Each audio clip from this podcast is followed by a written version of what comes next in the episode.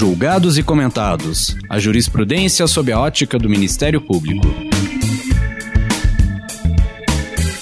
Uma produção Ministério Público do Paraná.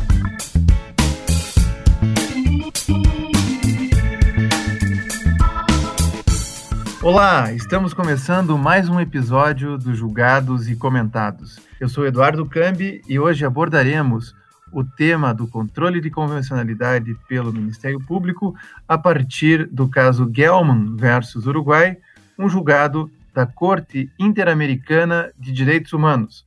O convidado de hoje é o jurista Valério Oliveira Masvoli, o renomado professor da Universidade Federal do Mato Grosso. Lembramos que, em meio à pandemia, continuamos gravando nossos episódios à distância, respeitando as medidas de isolamento social.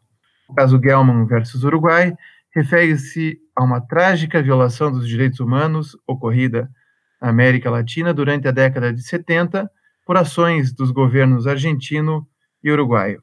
As ações envolveram o sequestro e a tortura de membros de uma família argentina, incluindo Maria Cláudia Gelman, que estava grávida, tendo seu parto e desaparecimento ocorrido em meio ao cárcere.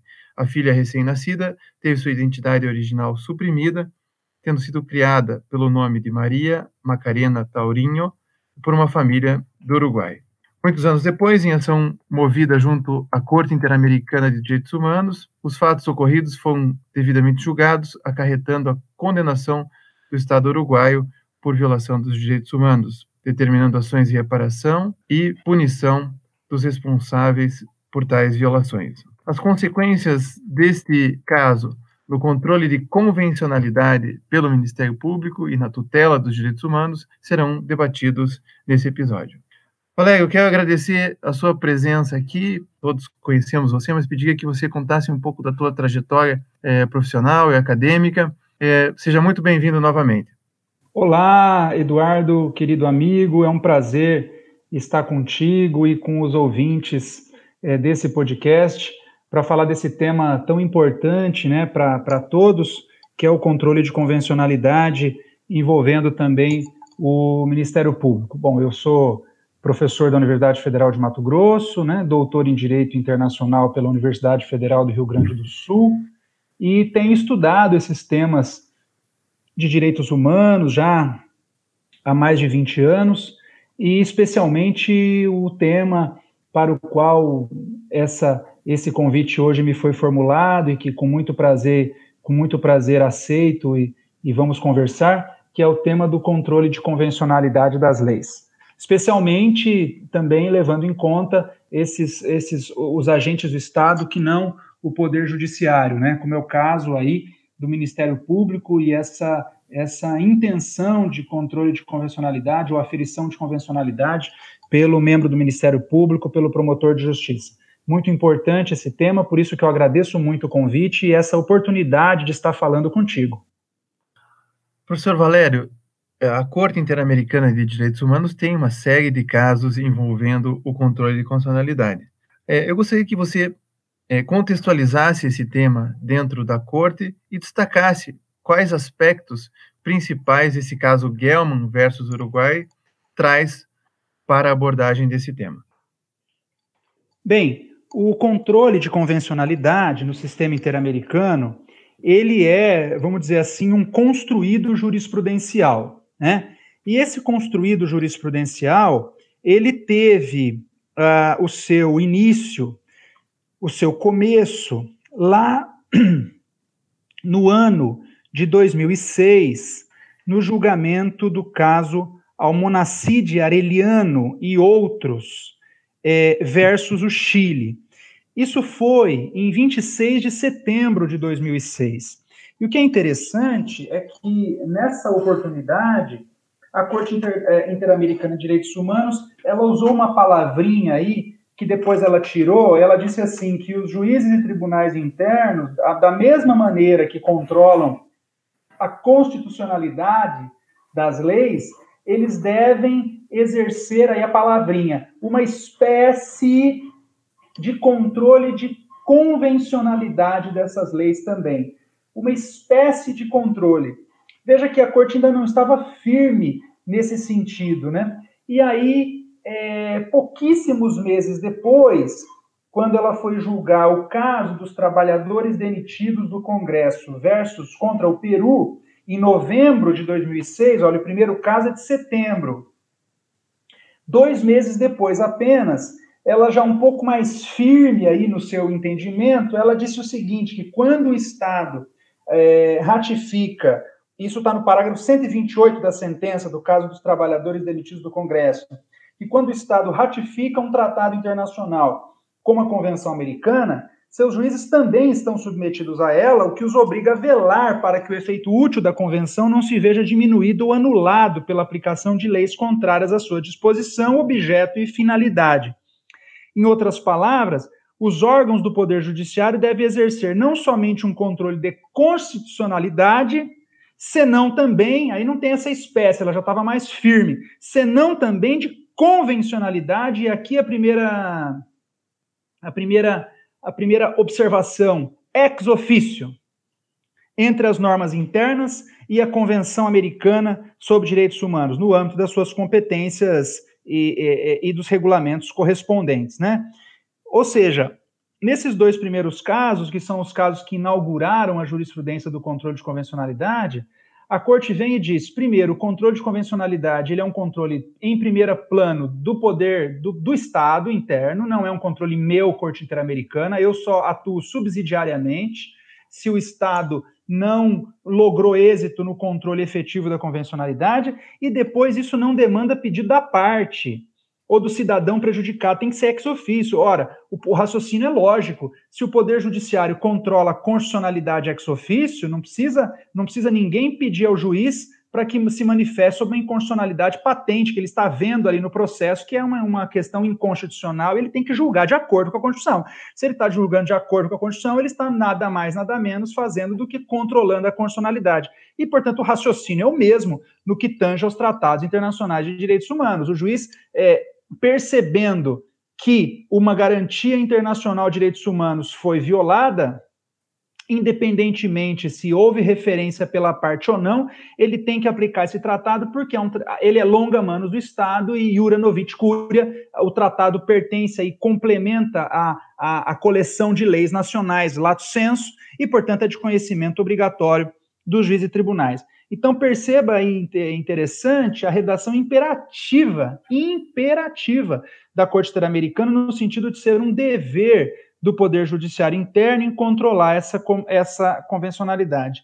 Ademais, na frase derradeira aí desse parágrafo que eu acabei de mencionar, é, especialmente dos dois casos, é, o, a corte vem e diz assim que o poder judiciário, né, e já, daqui a pouco a gente já chega no Ministério Público, mas começa no poder judiciário, que o poder judiciário deve ter em conta não somente o tratado, mas, olha que bonito, mas também a interpretação que do mesmo tem feito a Corte Interamericana, intérprete última da Convenção Americana.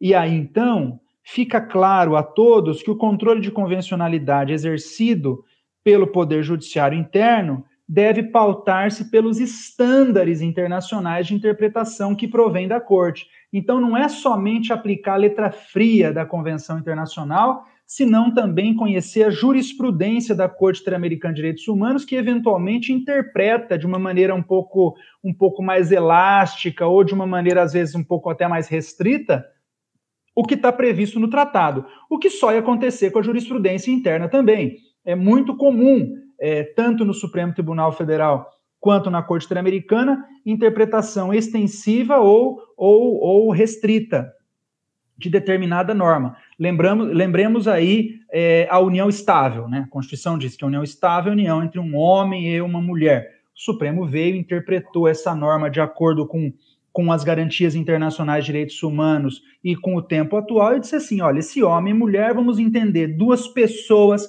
têm direito de se consorciar em matrimônio. Não alterou o texto da Constituição e o Supremo é, deu uma, uma, um, uma lição de direitos humanos ali, garantindo que, que as pessoas do mesmo sexo também se consorciem em matrimônio e, portanto, possam convolar núpcias, etc. Não mudou nada da Constituição e o Supremo acertou. É, pronto, o direito, a, a Corte Interamericana faz o mesmo. Então, é, é, é, é necessário que no exame da, da convencionalidade, não só o tratado, mas conhecer bem a jurisprudência internacional, porque ela pode dar uma interpretação que eventualmente destoa para, para melhor, lógico, claro, destoe do texto da letra fria da convenção.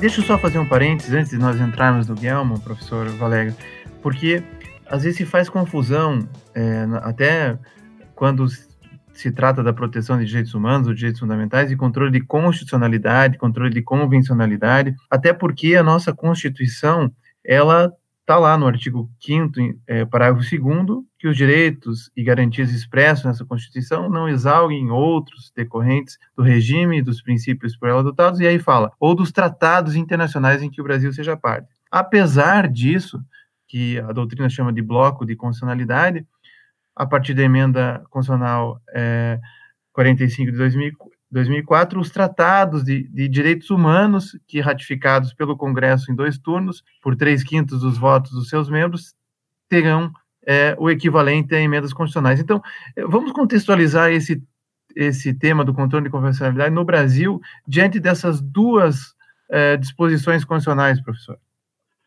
Ótimo, excelente.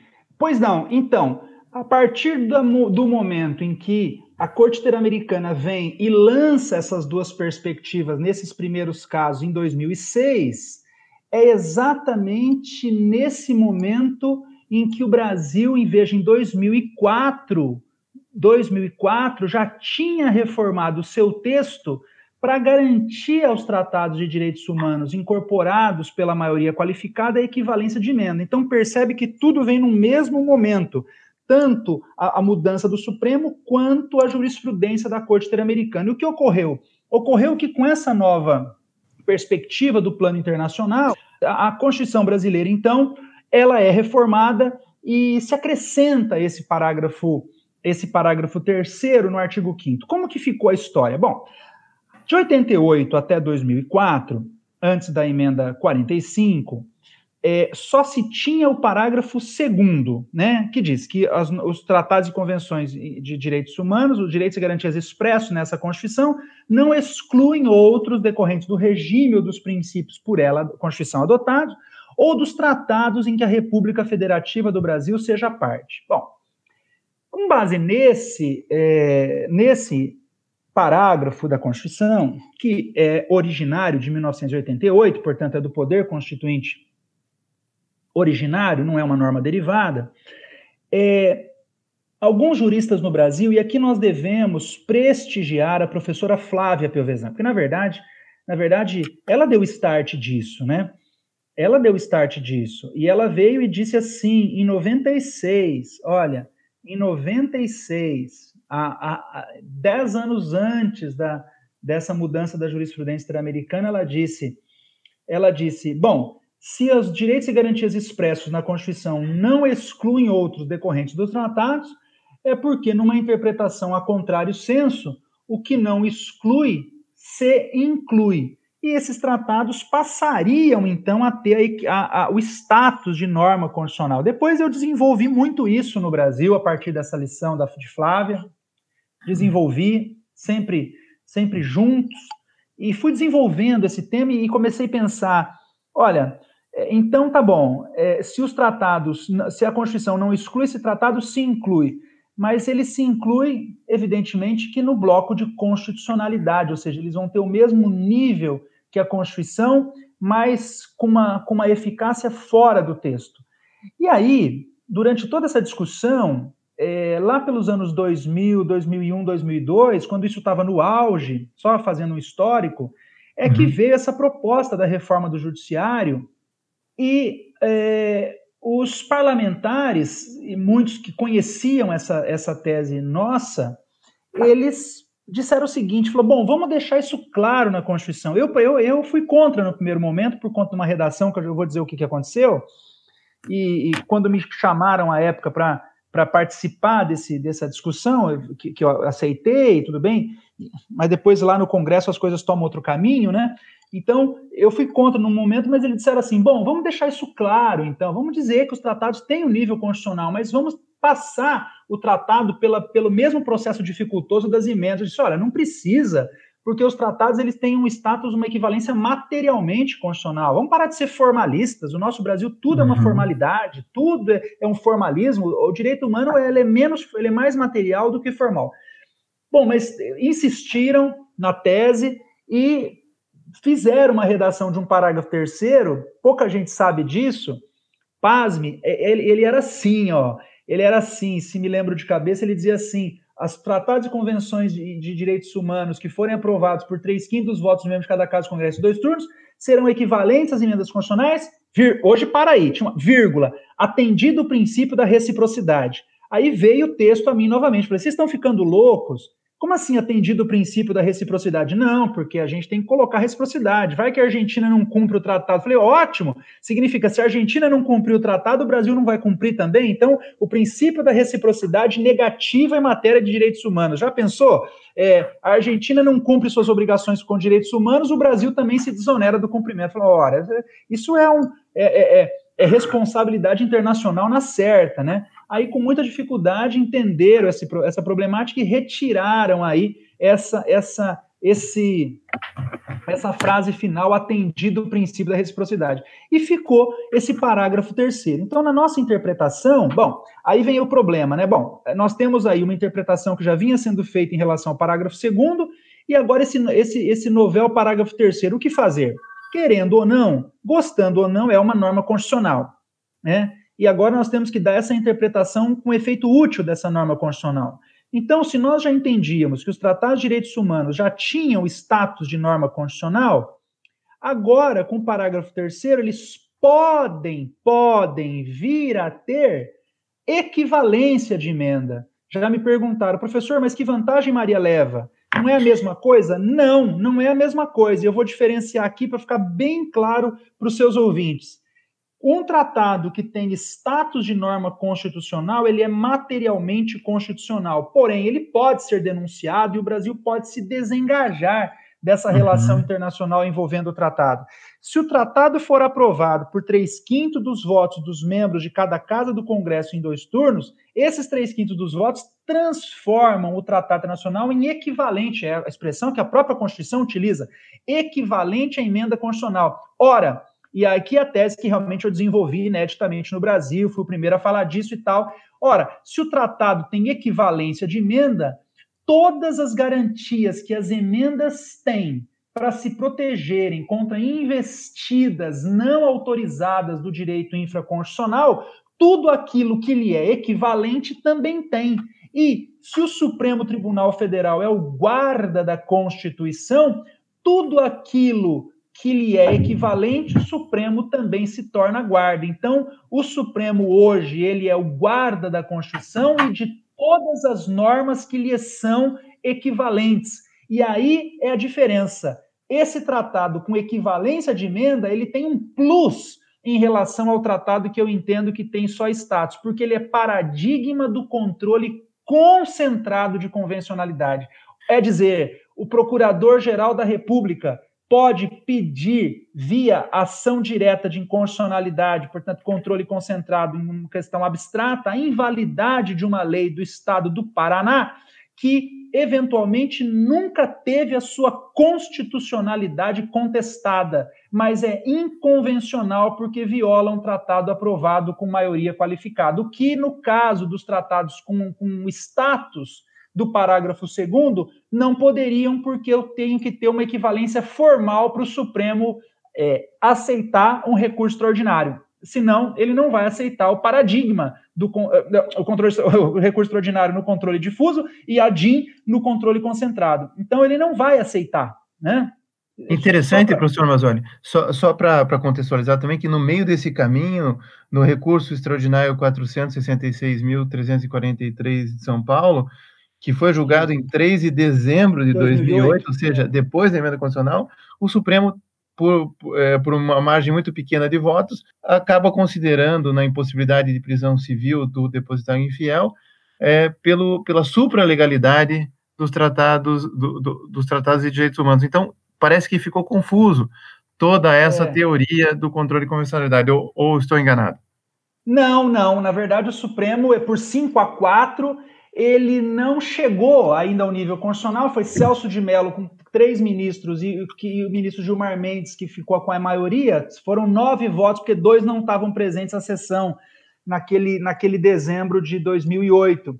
Então, o Supremo, o, o raciocínio foi o seguinte, foi o seguinte, bom, se a Constituição se dignou a colocar um parágrafo terceiro no artigo 5 dando a possibilidade de tratados terem equivalência de emenda, os outros tratados que não foram aprovados com esse patamar estão onde?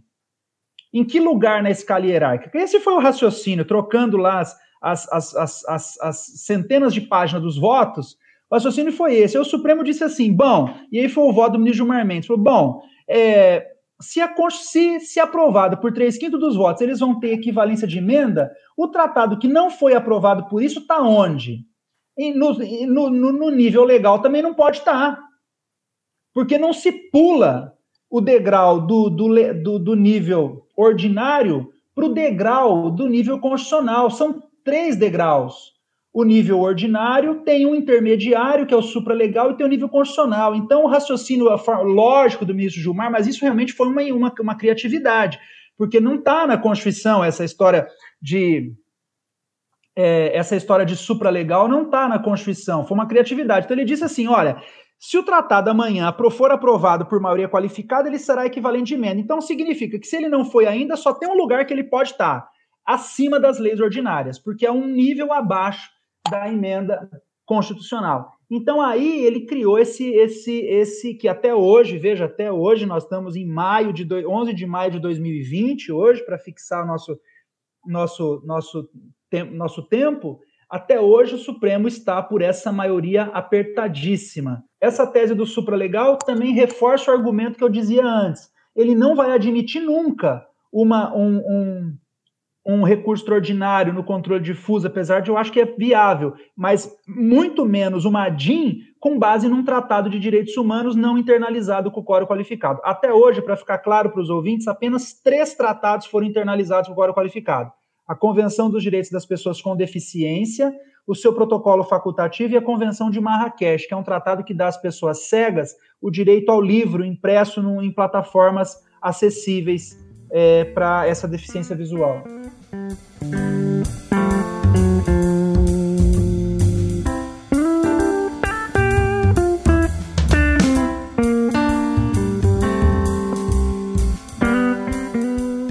Agora, veja, isso não gera o seguinte problema: nós temos uma lei federal brasileira que é, seja considerada constitucional, mas seja contrária à Convenção Americana dos Direitos Humanos, como aconteceu, por exemplo, com a Lei de Anistia, Lei 6.683-79, que foi declarada constitucional na arguição de, de preceito fundamental 153?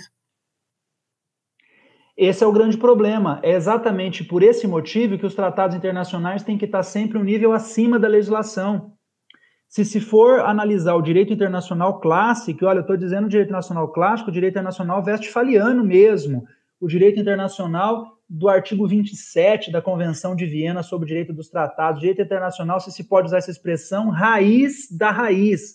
Ele vai dizer o seguinte: toda norma internacional é superior às normas internas, exatamente para não ter a possibilidade de uma lei federal uh, anistiar é, crimes da ditadura militar que é, notadamente são considerados são consideradas violações de direitos humanos reconhecidas por tribunais internacionais como a Corte Interamericana de Direitos Humanos. E o caso é, Gomes Lund versus o Brasil é o exemplo disso, o caso Herzog versus o Brasil é o exemplo disso, e o caso que nós estamos tratando hoje também, o caso Gelman versus Uruguai, também ele entra dentro do âmbito das anistias é, latino-americanas. Então, penso eu que o Supremo poderia ter avançado um pouco mais e ter reconhecido pelo parágrafo 2 o status materialmente constitucional dos Tratados de Direitos Humanos e pelo artigo 5 parágrafo 3 o status material e formalmente constitucional dos tratados de direitos humanos, porque daí eh, ficaria mais lógico de manejar o diálogo das fontes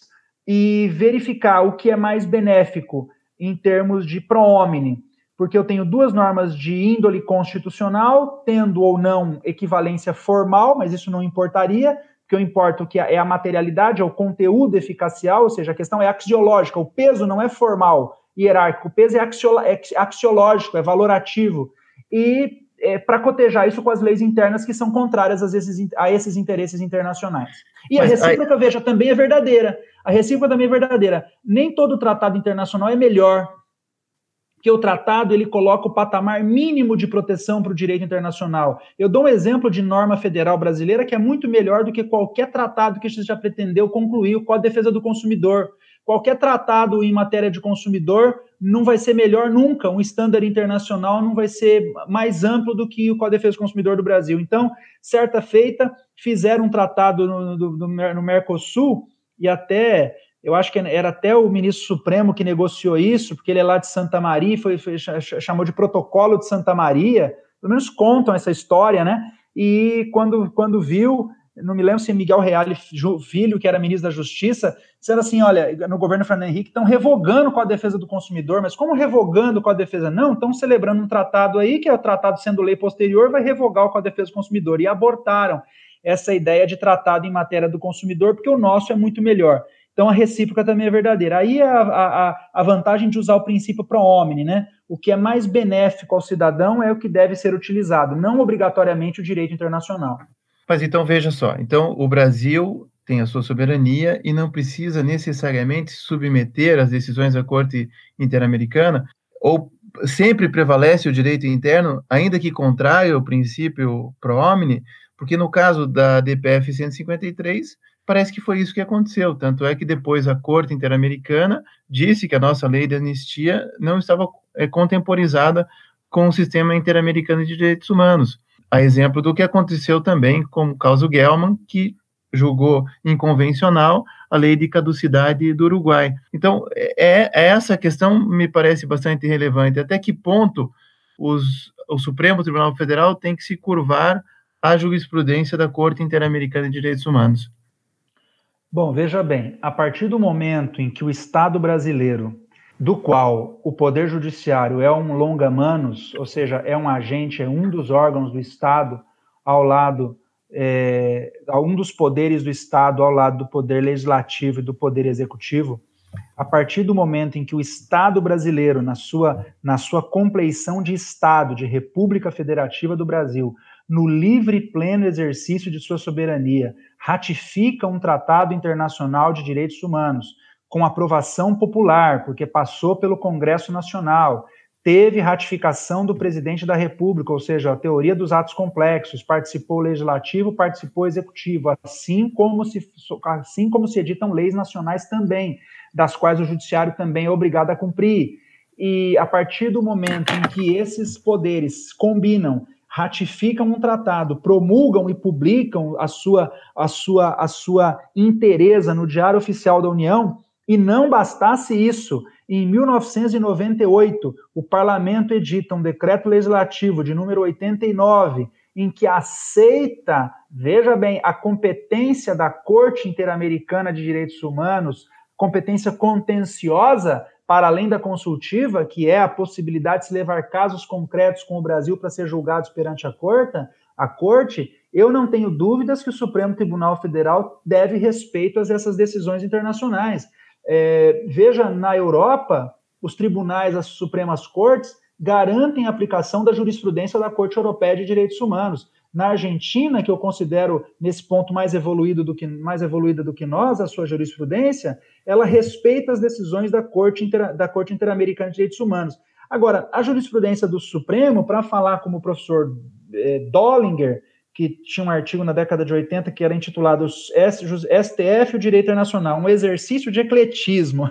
Imagine. Então, para falar com o professor Dollinger, é um exercício de ecletismo. O STF tem que ter mais firmeza naquilo que diz com aplicação das normas internacionais, porque nós estamos vinculados, da, maneira, da mesma maneira que ele tem que se vincular à norma constitucional, e veja que a anistia não era uma questão constitucional, ele teria que ter dado o exemplo daquilo que ele mesmo, anos atrás, porque esse julgamento da anistia foi em 2010, e em 2008, há dois anos atrás, ele tinha alçado os tratados ao nível supralegal e foi incoerente, portanto porque ele alça o tratado a nível supralegal, reconhece a jurisprudência e a, a competência contenciosa da Corte Interamericana, e na hora de invalidar a lei de anistia, ele dá um argumento de que a lei de anistia foi uma composição nacional, portanto, é, não se pode mais virar a página, não se pode mais voltar a página, nós temos que ir para frente, porque essa reconciliação nacional foi, uma, foi um acordo com o parlamento e não há mais o que o judiciário fazer.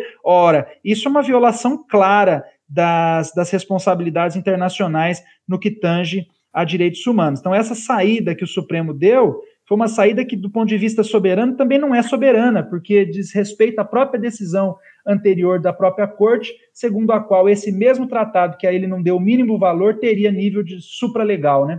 Então, ele mesmo colocou o tratado acima de qualquer lei, especialmente uma lei que uma, lei de autoanistia que em todos os sistemas regionais de proteção de direitos humanos são consideradas normas inconvencionais, portanto inválidas.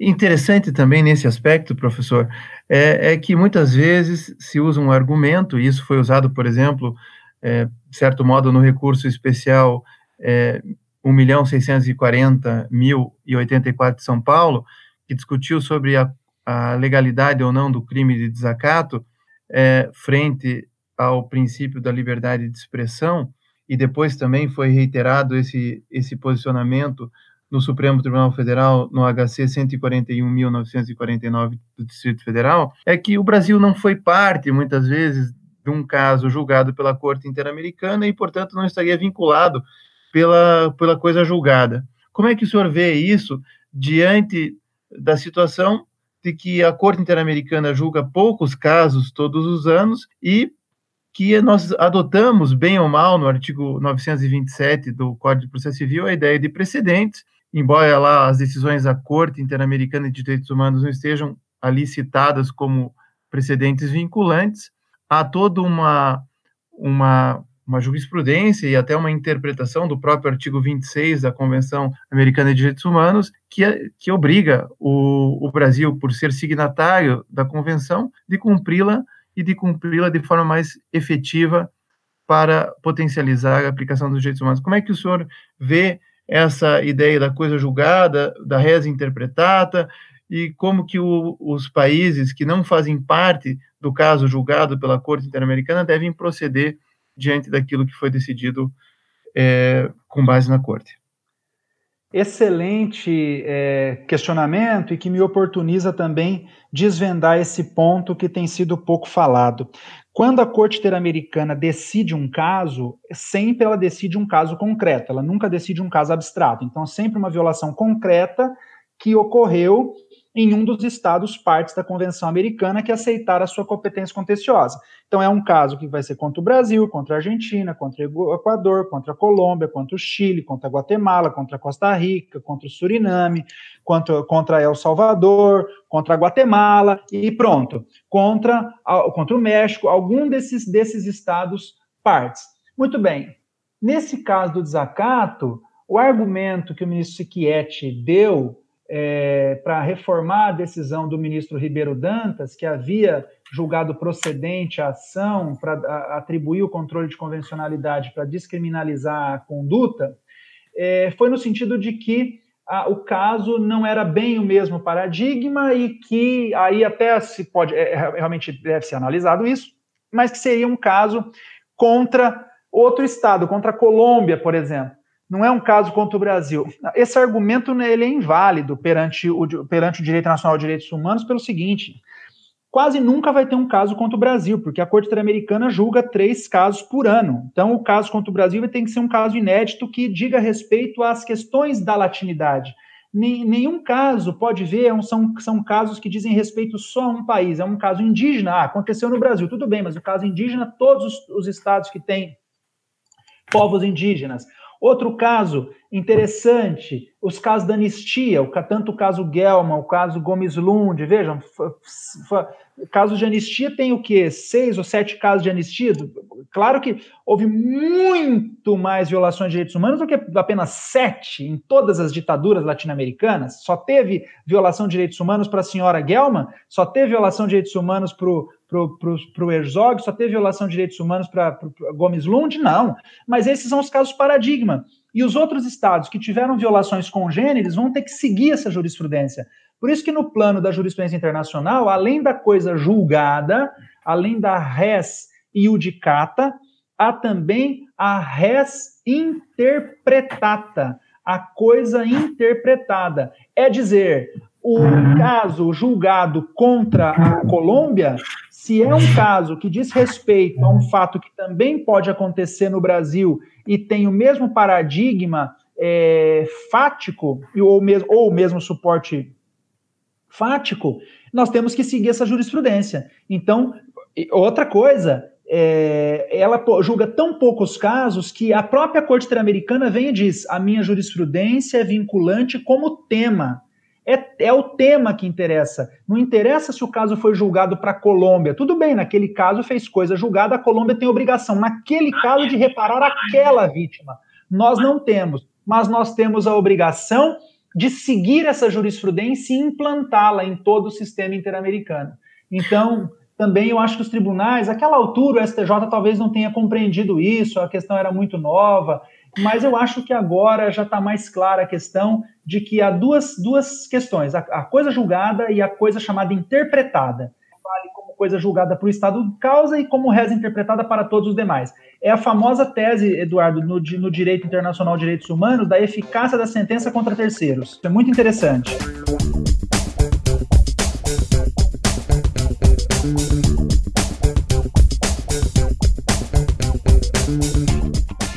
E, e, nesse sentido, o caso Gelman me parece mais relevante, porque ele permite que outros órgãos, outras autoridades públicas, como é o caso da Defensoria Pública e o Ministério Público, possam é, invocar o controle de convencionalidade. E aí vem a pergunta: de que forma o Ministério Público pode contribuir para o controle de convencionalidade, pode contribuir para que os estándares interpretativos da Corte Interamericana de Direitos Humanos se apliquem no Brasil? Olha, eu acho que o Ministério Público tem um papel relevantíssimo, mas relevantíssimo mesmo, no sentido de aplicar o controle de convencionalidade. O Ministério Público, é, segundo a jurisprudência do caso Gelman, todos os poderes do Estado, e não só o judiciário, têm o dever de controlar a convencionalidade. Se não for propriamente controle, veja, porque controlar é invalidar uma norma. Às vezes o Ministério Público está dependendo do Poder Judiciário para invalidar a norma. Mas pode não ser uma questão terminológica, pode não ser um controle, mas é uma aferição. Ele afere se é convencional ou não.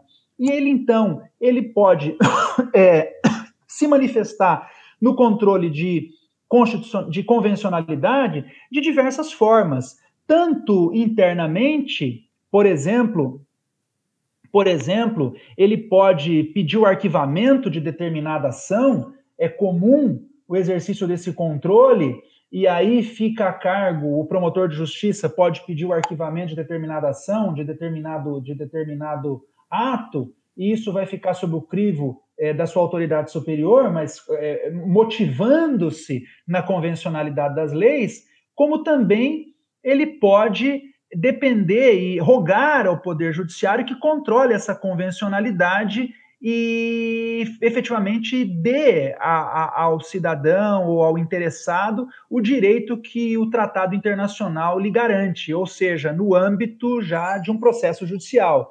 Então ele tem duas maneiras de fazer isso. Ele tem tanto uma maneira, uma maneira, uma maneira na sua atividade intrínseca, quanto exigindo perante os órgãos do Poder Judiciário.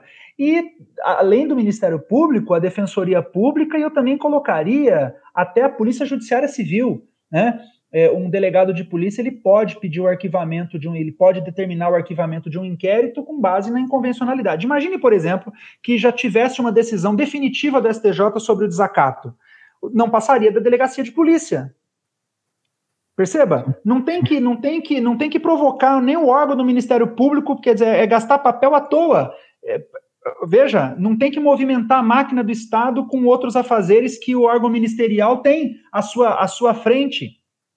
É, ficaria ali na, na, própria delegacia de polícia, o delegado entendendo, compreendendo a jurisprudência, entendendo o controle de convencionalidade, ele diria: olha, eu não posso dar andamento isso aqui porque é uma questão inconvencional, isso aqui está arquivado. Perceba? Então, é, os órgãos do Estado, eles ficariam conectados e eles ficariam uniformes, essa aqui é a palavra importante, teria uma uniformidade nos órgãos do Estado, Polícia Judiciária, Ministério Público, Defensoria Pública, também Advocacia Privada, se você quiser colocar, e todos os órgãos do Poder Judiciário. Claro, o controle de convencionalidade para a Corte Interamericana ele é prioritário do Poder Judiciário, porque o Poder Judiciário tem o dever absoluto de, de, de, controlar a convencionalidade.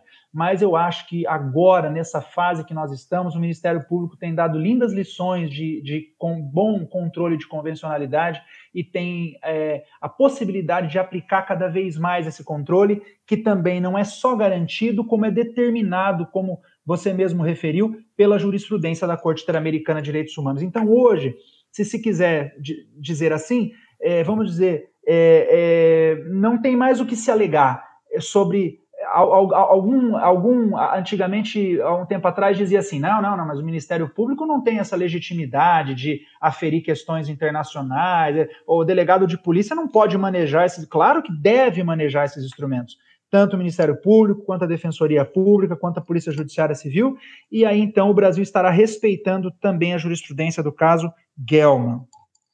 Por último, professor, para nós fecharmos esse belíssimo programa, a gente tem acompanhado que o Brasil tem sido reiteradamente condenado pela Corte Interamericana de Direitos Humanos, casos recentes como Favela Nova Brasília versus Brasil, Trabalhadores da Fazenda Brasil Verde versus Brasil, Povo Indígena Chucuru versus e seus membros versus Brasil, Vladimir Herzog versus Brasil e outros. É, e também, é, recentemente, o Brasil é, em abril de 2019, junto com a Argentina, com o Chile, com a Colômbia e com o Paraguai, apresentaram uma, uma declaração perante os órgãos do Sistema Interamericano de Direitos Humanos, solicitando, ao que parece, uma menor interferência desses órgãos perante a autonomia interna de cada Estado solicitante.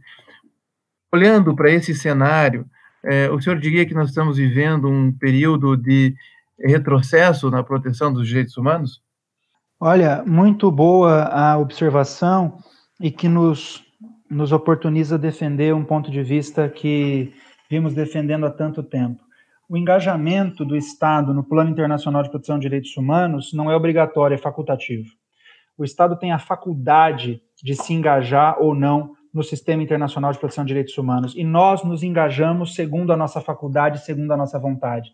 Então, a nossa vontade, e quando eu digo vontade, foi a vontade do povo brasileiro também, porque isso passou pelo parlamento, que é o locus próprio de debate, onde participa, ainda que indiretamente, o povo, e nós nos engajamos a esses tratados internacionais. Então, não é legítimo que o Poder Executivo queira fazer de maneira contrária, porque o Brasil ingressou e se engajou nessa jurisprudência no, no livre e pleno exercício de sua soberania. Eu dou o seguinte exemplo aos estudantes, é, Eduardo, que é um presidente da República que acorde mau humor, ele pode denunciar todos os tratados de direitos humanos dos quais o Brasil é parte e jogar fora com um decreto é, é mil anos de tratados internacionais que nós que nós ratificamos, né? Ou pelo menos, pelo menos mais de 500, um pouquinho, que é a idade do Brasil. Se fosse na Europa, tem 3 mil anos de normas, de normas internacionais, eventualmente ali até em vigor.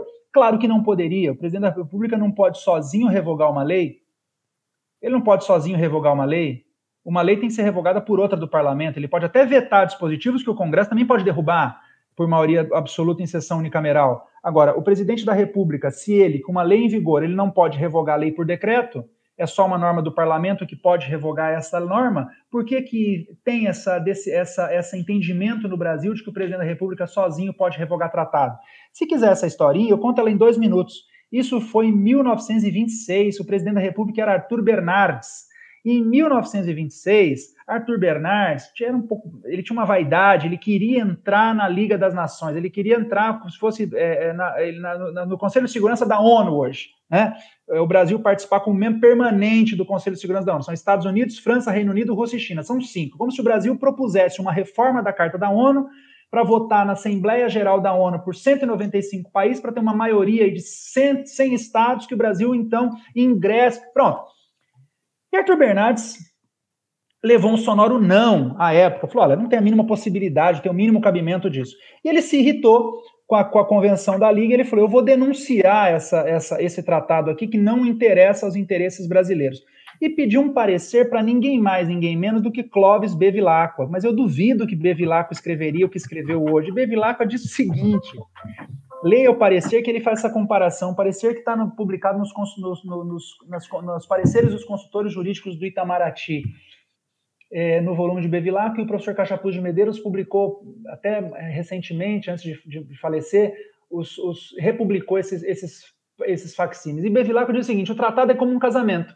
Se tem a vontade de dois para casar, basta o dissenso de um para separar. Então, se teve a vontade do legislativo e do executivo para poder engajar o país, basta que um dos poderes não queira. Esse poder pode ser o legislativo, como pode ser também o executivo. Então, ele disse assim para o presidente do Brasil, Arthur Bernardo: o senhor pode emitir um decreto denunciando a Convenção da Liga e o Brasil saiu desse tratado internacional. PT, saudações. Ora, não é assim. Agora já chegou uma ação no Supremo há anos atrás, que foi a denúncia da Convenção 58 da OIT, né, por, no governo Fernando Henrique, o Supremo, por maioria, até que vem, tem que ver que pé que tá, acho que essa ação ainda está rodando, tá, deve faltar dois ou três ministros para votar, tem 20 anos, imagine. É, e o Supremo já deu a maioria dizendo não, o presidente da República não pode denunciar sozinho um tratado para cuja formação ele dependeu da vontade do parlamento. Né? Então, eu tenho até um artigo que eu publiquei no Correio Brasiliense há uns 15 anos atrás, se os, se os nossos ouvintes jogarem no Google aí, vão achar. É, é STF, Poder Legislativo e os tratados internacionais 80 anos depois. Lá do parecer de Bevilacqua em 26. Agora já está 90 anos.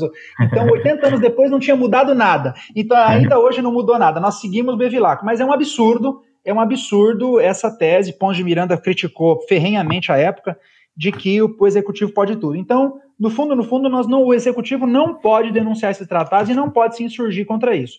Agora, veja, nós somos obrigados a ficar eternamente vinculados a um tratado? Não, não estou dizendo isso.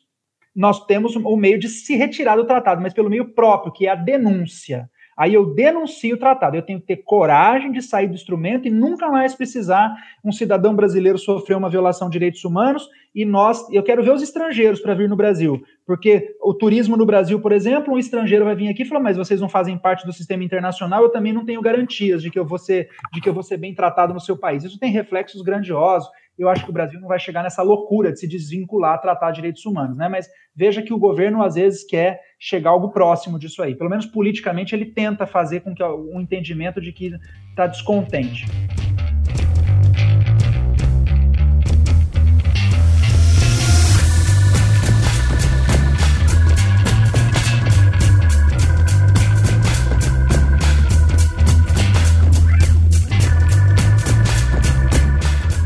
Valério, muito obrigado por participar deste podcast, por trazer tantas explicações a um tema tão novo e tão importante para a atuação do Ministério Público.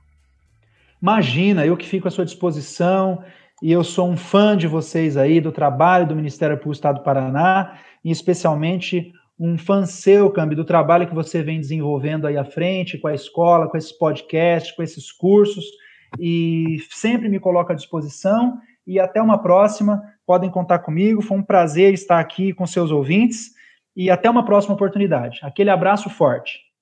Não se esqueça de curtir ou se inscrever em nossas redes sociais e assinar nosso podcast no aplicativo de sua preferência.